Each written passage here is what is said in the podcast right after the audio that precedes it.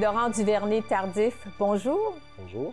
Votre parcours est vraiment exceptionnel. En 2014, vous êtes devenu le premier Québécois en 15 ans à être repêché par la Ligue nationale de football aux États-Unis. Vous êtes le premier joueur actif de la NFL à décrocher un doctorat en médecine. Avec les Chiefs de Kansas City, vous avez remporté le Super Bowl en février 2020.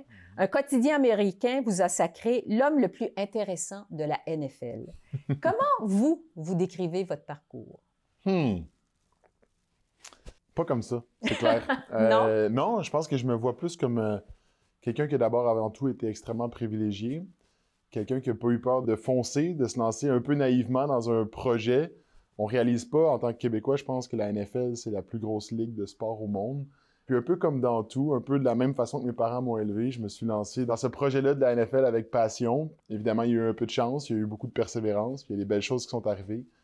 Puis maintenant que le football prend peut-être un petit peu moins de place dans mon écosystème, la médecine, tranquillement pas vite, s'implante de plus en plus. On dirait que je suis capable d'avoir une différente lecture par rapport à mes neuf dernières années dans la NFL. Ouais. Vous êtes un peu comme mes parents m'ont élevé. Parlez-nous de vous, justement. Bon, vous êtes né sur la rive sud de Montréal. Vous avez mhm. grandi à Mont-Saint-Hilaire. Dans quel type de famille vous avez grandi? Quelles étaient les valeurs dominantes à la maison? Euh, les valeurs dominantes. Euh, le dépassement de soi, mais pas nécessairement dans un modèle compétitif, j'ai envie de dire, ce qui est mhm. un peu paradoxal. Mes parents, c'est des gens de projet. J'ai tellement de respect, en fait, pour toutes les expériences qu'ils nous ont fait vivre, moi et mes sœurs. On a grandi sur un vignoble. On est parti deux fois un an en voilier. Mes parents étaient enseignants au cégep. Ils ont pris des années sabbatiques pour nous permettre de vivre ces expériences-là. Puis c'est plus que juste l'expérience d'être sur un voilier, c'est aussi de rencontrer des nouvelles cultures, juste cette curiosité-là, mhm. de s'intéresser aux gens. Puis quand on est revenu, pour moi, ça a été... Euh, ça me portait un peu ces voyages-là, puis ça me porte encore aujourd'hui. On est revenu, mes parents ont parti une boulangerie, complètement différent de la vie d'horticulteur. Mm-hmm. Puis euh, maintenant, j'ai la chance de reprendre la boulangerie familiale. Enfin, bref, une famille est clairement une famille, euh, je dirais, atypique. Je dis un peu à la blague que je suis le moins bon athlète de la famille, mais c'est vrai. je veux dire, mes sœurs sont des athlètes incroyables, mes parents aussi. Ça a juste à donner que le football avait un petit peu plus d'attention médiatique. Vos parents étaient visiblement des gens engagés socialement aussi. Ils avaient le sens du projet. Votre grand-père paternel a été ministre dans le premier gouvernement de René Lévesque en 1976. On va parler tout à l'heure de votre fondation. Est-ce que vous diriez que l'engagement dans la société, ça fait partie de votre ADN familial? 100% 100% c'est l'engagement autant au sens de faire avancer les choses, de porter les projets qui mhm. nous tiennent à cœur, mais, aussi, je pense, de redonner. C'est souvent un message que j'ai, que ce soit auprès des jeunes ou des moins jeunes dans des événements corporatifs. On est très privilégiés. Je pense que c'est important dans le monde dans lequel on vit aujourd'hui de, de, reconnaître ces privilèges-là, puis d'aller à la rencontre des gens qui ont peut-être pas nécessairement ces privilèges-là, que ce soit avec la fondation, avec la médecine, les voyages en bateau. J'ai eu la chance, je pense, d'interagir avec des gens de plein de backgrounds différents. Le football aussi, d'une certaine façon, c'est ça. Tu es parachuté dans un vestiaire avec des gens qui viennent de partout aux États-Unis qui ont pour mission de gagner un match de football, mais qui doivent aussi apprendre à interagir entre eux malgré les clivages, malgré les différences au niveau de la religion, des visions politiques. C'est ça qui est beau de l'esprit d'équipe, c'est que ça mm-hmm. donne une force, ça donne une vision, puis ça permet d'accomplir des choses que individuellement, euh, impossible d'accomplir. Ouais. Et à travers tout ça, vous avez entrepris des études en médecine à l'Université McGill à Montréal en 2010. Oui. En 2014, vous êtes repêché par la NFL. Évidemment, tout le monde se demande comment vous avez fait pour concilier les études en médecine à McGill et le fait de jouer, d'évoluer dans la NFL. Ben, en fait, vous dites à travers tout ça, mm-hmm. mais pour moi, la médecine, ça a toujours été le plan A. J'étudiais au cégep, au secondaire, dans le but d'avoir les notes pour aller en médecine. Pour moi, la médecine, c'était cette espèce d'équilibre parfait entre les sciences pures et les sciences humaines, d'interagir avec des gens, des personnalités, des, mm-hmm. des, backgrounds socio-économiques, mais de poser des diagnostics très scientifiques. Je trouvais que l'équilibre était parfait. Puis le football a toujours été une façon de canaliser mon trop-plein d'énergie d'une certaine façon. Puis quand je suis arrivé à McGill, on me dit d'ailleurs qu'il fallait que je choisisse. Je pouvais pas faire les deux. Selon plusieurs, c'était impossible de mener de front ces deux passions-là, le football, la médecine. J'ai écouté ces gens-là. J'ai arrêté de jouer au football quand je suis rentré à McGill en 2010.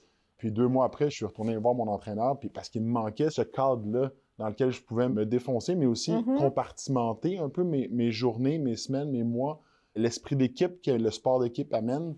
Pour moi, c'était important à ce moment-là de mener ces deux carrières-là sur un pied d'égalité, tout en priorisant évidemment la médecine. Puis quand est arrivé mon repêchage en 2014, ça a été une des discussions que j'ai dû avoir avec les doyens de la faculté de médecine. C'était de bâtir un horaire qui allait me permettre de faire les deux.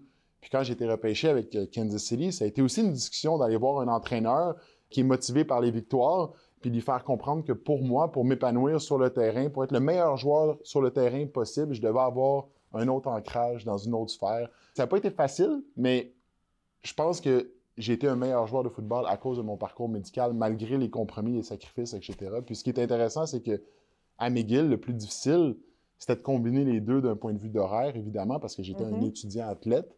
Puis quand je suis arrivé dans la NFL, le plus difficile est devenu de transitionner d'un à l'autre. Euh, Tu passes d'un environnement où est-ce que il y a 80 000 personnes dans les estrades, il y a une équipe complète de professionnels qui sont là pour optimiser vos performances, nutritionnistes, entraîneurs, euh, physiothérapeutes. Puis du jour au lendemain, ben, tu, tu perds en séries éliminatoires, puis là, tu redeviens l'étudiant en médecine un peu au bas de la chaîne alimentaire, de la hiérarchie médicale d'une certaine façon. Puis maintenant, tu fais partie de cette équipe-là qui est là pour optimiser les soins du patient. Puis cette transition-là, à chaque année, pour moi, ça a été le moment le plus difficile, mais en même temps dans lequel tu apprends le plus. Parce que c'est ça la vie, hein. c'est des Mhm. transitions, c'est des nouveaux projets, c'est des nouvelles interactions, puis c'est à travers ces interactions-là qu'on grandit. Puis cette transition-là, je l'ai faite en 2014, en 2015, en 2016, jusqu'en 2020, où est-ce qu'on a gagné le Super Bowl. Puis la transition ultime aura clairement été pour moi de passer du plus gros événement sportif au monde à travailler aux premières lignes d'une pandémie. Justement, le 2 février 2020, avec les Chiefs, vous remportez le Super Bowl. On imagine un moment de très grandes émotions. ça fait plus que trois ans de ça maintenant. Qu'est-ce que vous retenez de ce moment-là? des frissons. Une saison de football, c'est difficile autant physiquement que mentalement. C'est un camp d'entraînement, c'est une compétition, c'est une pression à chaque jour de performer. Tu n'as pas le choix pour faire ces sacrifices-là de te voir remporter, de te voir aller jusqu'au bout. Même si tu sais qu'il y a juste une équipe sur 32 qui va se rendre, puis qu'il y a beaucoup de chances, puis de blessures en cours de route, mais tu n'as pas le choix de te projeter dans cet environnement-là. Puis à Kansas City, on est arrivé au Super Bowl de manière très graduelle. Première année, on n'a pas fait les séries. Deuxième année, on a fait les séries. Troisième année, remporté la division, la conférence. Puis après ça, on a gagné Mhm. le Super Bowl. Puis ce que je retiens en fait du Super Bowl, c'est que c'est le plus gros accomplissement d'équipe de ma carrière. Pour moi, je pense que mon plus gros accomplissement individuel, c'est quand j'ai marché sur la scène à McGill, que j'ai pris mon diplôme de médecine, puis j'ai su que j'étais le premier joueur actif de la NFL à avoir mon doctorat en médecine. Ça, c'est Mhm. mon accomplissement à moi. Puis le Super Bowl, je pense que c'est l'accomplissement d'équipe ultime. Vous aviez même demandé qu'on inscrive le MD sur votre chandail. Ben oui. Tellement c'était important pour vous. Ben oui, c'est important parce que euh, je pense que pour se donner corps et âme, puis utiliser un chemin que peu de gens ont décidé d'emprunter, il faut croire au projet, puis il faut avoir une vision. Puis pour Mhm. moi, c'était cette vision-là de courir dans le tunnel à Kansas City, de me faire introduire Dr. Duvernay Tardif, walking on the football field. C'est ça qui me motivait dans les moments d'adversité, c'est ça qui me motivait dans mes rondes de nuit quand je devais aller m'entraîner à 8 heures le matin pour rester en forme pour la saison prochaine. C'est sûr qu'il y avait ce désir-là, mais en même Mhm. temps, le football est un sport d'équipe. Le football est probablement un des plus beaux sports d'équipe. Évidemment, je suis biaisé, mais c'est un des seuls sports où est-ce que moi, je touche pas au ballon.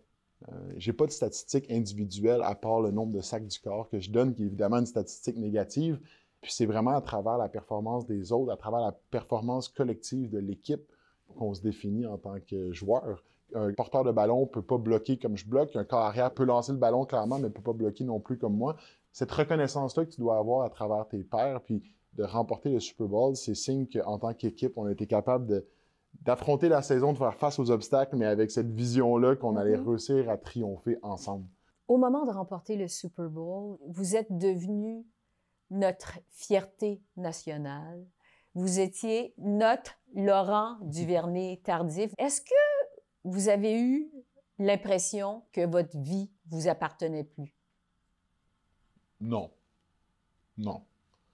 Quand on s'éloigne un peu du football, on se rend compte que c'est quand même assez futile. C'est un jeu. Je dis souvent, quand je vis beaucoup d'anxiété de performance, que notre travail, c'est de bouger une petite balle de cuir sur un terrain de gazon. C'est simple. C'est simple. Puis des fois, il faut se rappeler qu'on joue. Puis de pouvoir jouer for a living, c'est un privilège aussi. Donc, euh, Mhm. les événements du Super Bowl, de la pandémie, m'ont donné une plateforme Mhm. qui me permet maintenant de promouvoir des messages qui me tiennent à cœur. Puis en tant qu'athlète professionnel, je pense qu'on a un peu cette responsabilité-là d'identifier une cause. Euh, puis il y a plusieurs de mes coéquipiers qui le font avec des causes de justice sociale, de politique. Puis pour moi, ma cause, c'est la santé. Mhm. Puis de promouvoir un message axé autour de la santé, c'est la mission que je me suis donnée. C'est avec cette plateforme-là que j'ai réussi à bâtir. euh, je veux l'utiliser à bon escient pour promouvoir la santé globale. Oui, on sent que la santé, justement, le fait d'être médecin, c'est vraiment votre plan A dans la vie. Tellement que après avoir remporté le Super Bowl, évidemment, bon, c'est en février 2020, arrive la pandémie et vous décidez d'aller travailler dans un CHSLD au Québec. Pourquoi? Je pense que je me sentais impuissant. Comme beaucoup de Québécois, comme beaucoup de Canadiens, on était chez nous confinés avec un couvre-feu, puis il y avait cette espèce de non-sens-là, tu sais, d'avoir gagné le plus gros événement sportif probablement au monde. 150 millions de téléspectateurs. Mais au bout du compte, pourquoi? On se rappellera, en mars, en avril, il y a eu des appels des différents gouvernements pour encourager les gens qui avaient des backgrounds médicaux à aller aider aux premières lignes. Puis on dirait que sans trop poser de questions, j'ai levé ma main. Euh, Malgré le fait que mon contrat NFL prévoit que je ne suis pas censé faire d'activités qui sont à risque, j'ai levé ma main pour aller travailler aux premières lignes. Puis j'ai fait partie de ce mouvement-là de milliers de professionnels de la santé, d'infirmières à la retraite, d'enseignants même, qui ont voulu aller donner du temps. Puis il y avait quelque chose de beau là-dedans, on dirait, dans ce chaos un peu désorganisé qui a été la pandémie pendant les premiers mois, de voir que des gens qui avaient cette euh, cause-là d'aider euh, leurs prochains, d'aider leur père, puis d'aller aider dans ces environnements-là qui n'étaient pas nécessairement euh, sécuritaires. Mhm.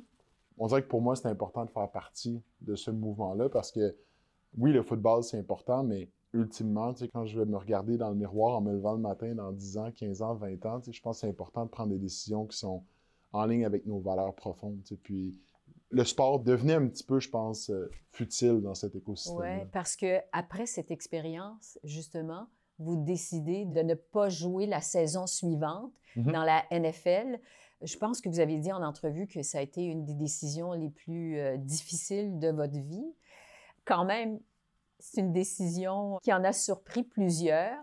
Est-ce que vous pensez que cette décision-là va vous avoir défini pour le reste de votre vie? J'espère que oui, d'une certaine façon, mais j'espère aussi qu'elle va juste symboliser la personne que j'aspire à être, dans le sens où c'est beau la NFL, un immense privilège. C'était sûrement la décision logique de retourner sur le terrain, puisque des années de football, il m'en reste moins qu'il m'en restait l'année d'avant. Puis à chaque année, c'est plus difficile de se tailler une place, mais en même temps, quand on vit une crise sanitaire mondiale, qu'on s'apprête à traverser la frontière pour aller aux États-Unis, mais qui est fermée, qu'il y a 70 000 cas par jour aux États-Unis, qu'on n'est pas nécessairement en accord avec la façon dont on approche la pandémie dans ce pays-là. À chaque deux semaines, on va voyager en avion pour aller dans différentes villes qui sont des zones chaudes de la pandémie, puis potentiellement devenir des vecteurs de transmission, tout ça pour jouer au football. Il y avait quelque chose qui faisait pas de sens. Puis après les 12 semaines que j'avais passées aux premières lignes, parce que j'avais vu tellement de souffrance, puis tellement de- aussi de sacrifices de la part du personnel de santé pour prendre soin de purs inconnus. On dirait que ma propre soif personnelle d'aller jouer au football puis faire plus d'argent, on dirait que ça faisait pas de sens. Mhm. À l'époque, il n'y avait pas de clause échappatoire qui était disponible. Je me rappellerai encore, j'avais acheté mon billet d'avion. J'étais prêt à partir parce que dans ma tête, j'y allais. Parce qu'il y a des amendes très lourdes qui sont reliées au fait de Mhm. ne pas se présenter au camp d'entraînement. C'est des bris de contrat qu'on appelle. En donné, ça faisait tellement plus de sens que j'ai dit, je vais appeler la seule personne dans la NFL qui connaît mon parcours et qui me supporte depuis le début, qui était mon entraîneur, Coach Reed. Je l'ai appelé deux jours avant le début du camp d'entraînement. J'ai dit, Coach, je pense pas que ça fait du sens pour moi de jouer cette année. C'était quand même touchant parce que inconsciemment, je pense qu'il attendait cet appel-là d'une certaine façon, puis il me dit qu'il allait me supporter dans cette décision-là. Puis il le fait individuellement, mais aussi dans les médias. Deux jours après, lorsque j'ai annoncé que j'allais pas prendre part à la saison 2020 de la NFL, Coach Reed est allé dans les médias, puis il a supporté ma décision. Mes coéquipiers l'ont fait également. Puis ça, pour moi, c'est l'exemple d'esprit d'équipe ultime. C'est de Mhm. perdre un de ses coéquipiers qui est là depuis six ans sur la ligne offensive, à protéger son corps arrière, puis son corps arrière va dans les médias pour dire qu'il supporte la décision de ne pas prendre part à la prochaine saison, malgré le fait qu'on est les champions en titre du Super Bowl. Mhm. C'est à ce moment-là que j'ai eu la confirmation que je prenais la bonne décision. Étonnamment. Là, vous êtes toujours un joueur actif de la Mm-hmm. NFL, mais vous n'êtes pas sous contrat avec aucune équipe. Est-ce que c'est derrière vous? Si le téléphone sonne? Est-ce que vous êtes toujours ouvert? C'est difficile de dire non, hein? Il n'y a pas grand-chose au monde qui bat ce sentiment-là de se dépasser physiquement devant une foule. Il y a une frénésie, il y a de l'adrénaline. Prendre des décisions dans des environnements stressants, que ce soit en médecine ou au football, on dirait que c'est quelque chose qui me motive énormément. Puis le football, pour moi, c'est ça. C'est jouer aux échecs full contact. Il y a quelque chose de similaire dans mes deux passions qui sont la médecine et le football qui vient me chercher. C'est dur de dire non. Si le téléphone sonne, c'est dur de dire non, mais en même temps, pour moi, le plus gros aspect négatif de tout ça, ben, c'est évidemment le risque de blessure. tu sais. Puis après 9 ans dans la NFL, le risque de blessure est beaucoup plus élevé.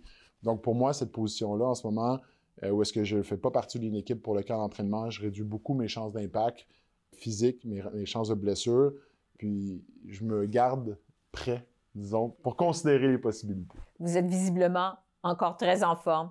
Euh, parlons d'une autre de vos passions, votre fondation. Oui, En 2017, vous avez fondé avec votre conjointe la fondation Laurent Duvernay-Tardif. Toutes les jeunes de la fondation sont venus nous voir. qui vise à promouvoir l'équilibre entre le sport, les arts et les études chez les élèves de 5e et 6e année du primaire. Pourquoi cette mission-là? Hmm. On parle beaucoup depuis tantôt de cette notion-là d'équilibre. Oui, Puis pour moi, je l'ai dit, mais d'avoir un autre ancrage dans une autre sphère m'a toujours aidé à mieux focuser, que ce soit sur les bancs d'école, sur le terrain de football. Puis on le sait qu'en ce moment, on a un défi en tant que société à garder nos jeunes stimulés, motivés et épanouis dans le contexte scolaire. Puis pour moi, il n'y a aucun doute que les arts et le sport sont des outils extrêmement puissants, pas seulement pour les bénéfices cardiovasculaires du sport, mais vraiment pour faire en sorte que les jeunes s'épanouissent, se trouvent des passions, les raccrocher au milieu scolaire, puis ultimement encourager la réussite éducative, mais d'un point de vue plus holistique, je dirais. Mhm. C'est ça la mission de la Fondation. La Fondation a cinq ans d'existence, puis maintenant, depuis deux ans, on est dans huit régions du Québec, sur le terrain, dans les écoles, en parascolaire. On fait vivre aux jeunes non seulement des activités sportives, mais aussi des activités artistiques. On voit les jeunes 12 fois pendant l'année scolaire, une fois par semaine. Et puis, on les voit avec des médiateurs qualifiés qui font découvrir aux jeunes des nouveaux sports, des nouvelles pratiques artistiques. On n'est pas du tout dans le bricolage, mais plus dans la créativité. Tu sais, de repousser Mhm. les limites. Les jeunes, ce qu'ils me disent le plus souvent, c'est on a le droit de faire ça. Quand on leur montre des sculptures en argile, des démarches d'artistes contemporains qui sont exposées au Musée des Beaux-Arts, puis on leur demande de reproduire, de s'inspirer, de repousser les limites, c'est comme si tout d'un coup, il y a un monde de possibilités qui s'offre à Mhm. eux, puis on voit les étincelles. C'est ça qu'on veut développer. On n'est pas dans la performance, mais vraiment dans la découverte. Puis les donner le monde, ça, c'est ma vision mais les données scientifiques le démontrent qu'un jeune qui fait des pratiques artistiques dans son cursus scolaire a moins de chances d'être un décrocheur. Un jeune qui fait de la pratique sportive, des sports d'équipe, a plus de chances d'avoir une meilleure estime de lui, une meilleure confiance en lui et ultimement des meilleures chances aussi de réussir académiquement. Donc, pour moi, ça fait du sens, mais la science démontre aussi que ça fait du sens. Puis, c'est cette mission-là que je me suis donnée. Puis, pourquoi les jeunes de 5 et 6e année? Ben, c'est parce que c'est à ce moment-là qu'on a le plus de chances d'avoir un impact périn sur leurs habitudes par rapport à l'école. Ils s'apprêtent à faire une grosse transition vers le secondaire. Endroit où il y a certes beaucoup d'activités parascolaires qui sont disponibles, mais que les jeunes qui ont des, des aptitudes ou des marqueurs qui sont propices au décrochage, que ce Mhm. soit leur contexte socio-économique, leur support parental, ben, ont plus de chances d'être des décrocheurs aussi dans les activités parascolaires au secondaire. Fait que pour nous, c'est important de s'adresser à eux en amont. C'est pour ça qu'on a identifié les 5-6e années du primaire. Ouais. Au fond, ce que vous offrez à ces jeunes, c'est ce que vos parents ont mis à votre disposition. 100 Mhm. 100% Puis je trouve qu'on est dans un modèle très focusé sur la performance. Quand on regarde l'écosystème du sport étudiant au Québec, puis on dirait que mon message, c'est qu'il y a moyen d'être performant tout en étant équilibré. Il y a moyen d'être performant en touchant à plusieurs sports. Il y a moyen d'être performant en s'intéressant aux arts, que ce soit le théâtre, la musique. Ultimement, toutes ces expériences-là, toute cette adversité-là à laquelle on va faire face à travers notre parcours, c'est très enrichissant. Puis je regarde la médecine. Pour aller en médecine, tu n'as pas vraiment le droit à l'échec. Tu dois avoir les notes, tu dois avoir le cursus académique. Puis quand tu arrives en médecine, mais la réalité, c'est que la médecine, malheureusement, n'est pas tout le temps curative. Puis des fois, il y a des enjeux, puis des fois, il y a des décès, puis des fois, il y a des expériences qui ne se passent pas exactement comme tu l'aurais voulu. Puis si tu n'as pas développé ces outils-là pour faire face à cette adversité-là, des mécanismes pour comment tu vas gérer cette pression-là, la profession médicale est celle qui est malheureusement la plus affectée pratiquement par euh, dépression, suicide, malheureusement, etc. Mhm. Donc, comment on développe ces outils-là? Moi, je pense que ça passe par des expériences de vie à l'extérieur de cette ligne directrice qu'on choisit, mais qu'on se fait aussi un peu constamment rappeler à quel point elle est importante. Puis d'avoir ces autres piliers-là, je pense que ça nous permet de ne pas se définir uniquement comme un joueur de football, de ne pas se définir uniquement comme un médecin, de ne pas se définir. Puis je pense que ça, ça aide à gérer la pression, le stress. Puis on apprend aussi à travers ces expériences. Oui, être vraiment multifacette. Vous dites, le monde du sport peut être très performant.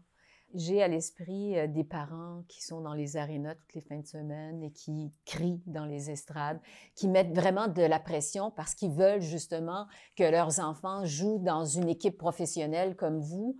Est-ce que vous trouvez que ça peut être, le sport peut devenir toxique? 100% 100 Puis il y a un paradoxe dans le sport. Par exemple, moi, je suis un athlète professionnel. Je suis un peu sur un piédestal en termes de modèle d'activité physique, Mhm. mais concrètement, qu'est-ce que j'ai fait à travers les neuf dernières années? J'ai brûlé la chandelle par les deux bouts d'un point de vue physique. J'ai beaucoup plus de chances d'avoir un remplacement de genou, un remplacement de hanche quand je vais avoir 55 ans que n'importe qui dans la population. D'un point de vue d'indice de masse corporelle, je suis un obèse de type 2, dans le sens où le sport, à un moment donné, n'est plus le sain.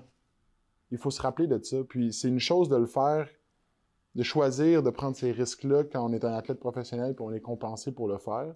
Mais pour un jeune qui apprend euh, à patiner avant même de savoir courir, puis qui fait des camps surspécialisés de patinage l'été, puis en année, il faut se poser des questions, quel genre de message on, envoie aussi. Puis je pense qu'en ce moment, il y a de plus en plus de données qui sortent qui démontrent qu'un jeune qui essaie plein de sports dans son parcours en parascolaire a plus de chances éventuellement de trouver le sport qui le passionne vraiment vers 15 ans, comme moi j'ai fait avec le football. Mhm. Puis là, décider lui-même de se motiver à essayer d'être le meilleur joueur possible, s'il a envie.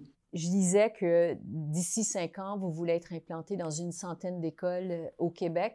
Qu'est-ce qui va vous permettre, vous, Laurent Duvernay-Tardif, de dire mission accomplie avec votre fondation? Hmm. Pour moi, la Fondation, elle, elle n'en est qu'à ses balbutiements. C'est important de mettre sur papier un programme qui faisait du sens, puis qui Mhm. était bien arrimé à la fois au système d'éducation, mais aussi au, au milieu communautaire, parascolaire, chose qu'on a fait. On a travaillé avec des grands acteurs comme la Fondation Chagnon pour développer ce programme-là, un programme qui est efficace, rentable, qui vont chercher les bons jeunes avec les bons critères, avec les bons objectifs de formation. Puis maintenant que ça, c'est fait, qu'on a la recette, mais là, maintenant, malheureusement, mais heureusement, c'est juste une question d'argent. Puis il faut aller chercher ces fonds-là. Puis moi, c'est une, mission que je me suis donnée d'utiliser ma plateforme que le football me donnait pour aller chercher ces fonds-là, sensibiliser les gens, que ce soit au niveau public, au niveau privé, pour faire avancer les choses. Parce qu'en ce moment, c'est pas assez. C'est juste ça la triste réalité, c'est que nos jeunes ont besoin de bouger plus, ont besoin de créer plus. Puis maintenant qu'on a ce projet-là, Mhm. Ben, je pense qu'il faut se donner le moyen de nos ambitions. Puis moi, ben, c'est un peu ça comme mission que je me donne dans l'année ou deux qui va suivre ma retraite. C'est d'utiliser toute mon énergie puis ma notoriété pour essayer de catapulter ça dans la stratosphère puis que ça devienne d'une certaine façon mon legs, je pense. C'est ça que j'ai envie de redonner Mhm. aux jeunes. Vous êtes médecin, je veux vous entendre sur le réseau de la santé Hmm. au Québec. Bon, on le sait, le réseau de la santé a subi toutes sortes de réformes. On dit que le réseau craque de partout. Comment vous, vous qualifiez le réseau de la santé au Québec? Pour moi, c'est une fierté, en fait, je pense. Le système de santé qu'on a au Québec, au Canada, j'ai vécu aux États-Unis pendant neuf Oui. ans. On voit les inégalités en termes d'accès à la santé. Pour moi, la santé, c'est un droit fondamental. Je pense qu'on a les bonnes bases pour construire quelque chose. Puis, on a aussi les bonnes bases pour investir en prévention. J'ai commencé une maîtrise en santé publique il y a, plusieurs études qui démontrent la rentabilité et l'efficacité d'investir en prévention pour le traitement de maladies chroniques, obésité, hypertension. Puis je me dis, si c'est rentable d'un point de vue économique, et qu'on a le système pour le faire, puis qu'on augmente la qualité de vie d'un patient, puis que ultimement, si on y croit, puis on investit massivement, ben, on peut diminuer peut-être la section budgétaire accordée au système de santé dans 10 ans, 15 ans. Mais je pense que rendu là, c'est une question de mobilisation, de courage. Puis moi, je veux être un acteur qui pousse dans cet axe-là parce que j'y Mhm. crois. Je vous écoute, euh, vous feriez un excellent ministre de la Santé, ça court dans la famille, votre grand-père a fait de la politique. Est-ce que vous pourriez être tenté par la politique un jour? J'ai 32 ans. Faut me donner une chance un, un jour peut-être, mais Vous avez le temps? j'ai le temps. J'ai le temps, puis je pense que j'ai beaucoup de bagages à aller chercher, beaucoup de connaissances. Je pense que c'est une chose de parler, mais il faut aussi euh, parfois l'idée par l'exemple, puis poser des actions concrètes. Fait que je pense que je me donne du temps encore. Puis aussi, d'un point de vue personnel, je pense que j'ai beaucoup de respect pour les politiciens, pour qui avoir 7 personnes sur 10 qui les apprécient, c'est un immense succès. On dirait que pour moi, les trois personnes qui seraient pas d'accord, j'ai encore trop de misère à l'accepter, puis je pense qu'il faut que je mature encore. Évidemment, vous êtes multidisciplinaire, vous, vous faites plusieurs choses. Votre parcours le démontre très bien. Est-ce que vous gérez les boulangeries de vos parents? Est-ce Ben- que vous êtes impliqué au quotidien? Pour moi, le pain dans les voiles, qui est la boulangerie familiale, Oui. c'était pas nécessairement dans mes plans de, de reprendre le flambeau. Mais en même temps, quand tes parents te disent qu'ils ont envie de passer à la retraite, puis que si c'est pas toi, ça va être quelqu'un d'autre, on dirait que ça te vient chercher aussi d'un point de vue émotif. J'avais envie que le pain dans les voiles reste dans la famille. Pour moi, la boulangerie, c'est plus que juste la boulangerie, c'est aussi 800 clients qui viennent chercher à chaque jour leur dose de réconfort, puis à qui on peut transmettre les valeurs d'un projet plus grand. Vous êtes un homme de projet, vous venez d'une famille de gens de projet. Est-ce que vous avez un projet que vous caressez, que vous aimeriez accomplir, réaliser? Mon projet en ce moment, c'est de trouver ma voie, mon créneau dans le domaine de la santé dans lequel je vais pouvoir avoir le plus grand impact. Trouver une cause, un projet que je vais pouvoir dire, ceci est mon leg. Puis je pense que la fondation est un des axes. Pour moi, la fondation, c'est de la santé publique. Euh, Les projets qu'on fait sur le terrain avec les jeunes, la façon qu'on allie saines habitudes de vie, éducation, activité physique, création, c'est de la santé publique, mais c'est seulement un des axes. Puis je pense que j'aimerais ça trouver un projet plus holistique est capable de rassembler tout ce dont en quoi je crois, puis je vais pouvoir dire ça, c'est ce qui va me motiver dans un univers après football pour les dix prochaines années. En ce moment, le projet, c'est de réfléchir à c'est quoi, mais peut-être que d'ici un an ou deux, je vais être capable de, de le cerner davantage puis de dire que je me lance. C'est correct aussi de se donner du temps pour réfléchir. Tout à fait. Mm. Laurent Duvernay Tardif, merci beaucoup. On va continuer à suivre vos projets. merci. Merci. beaucoup.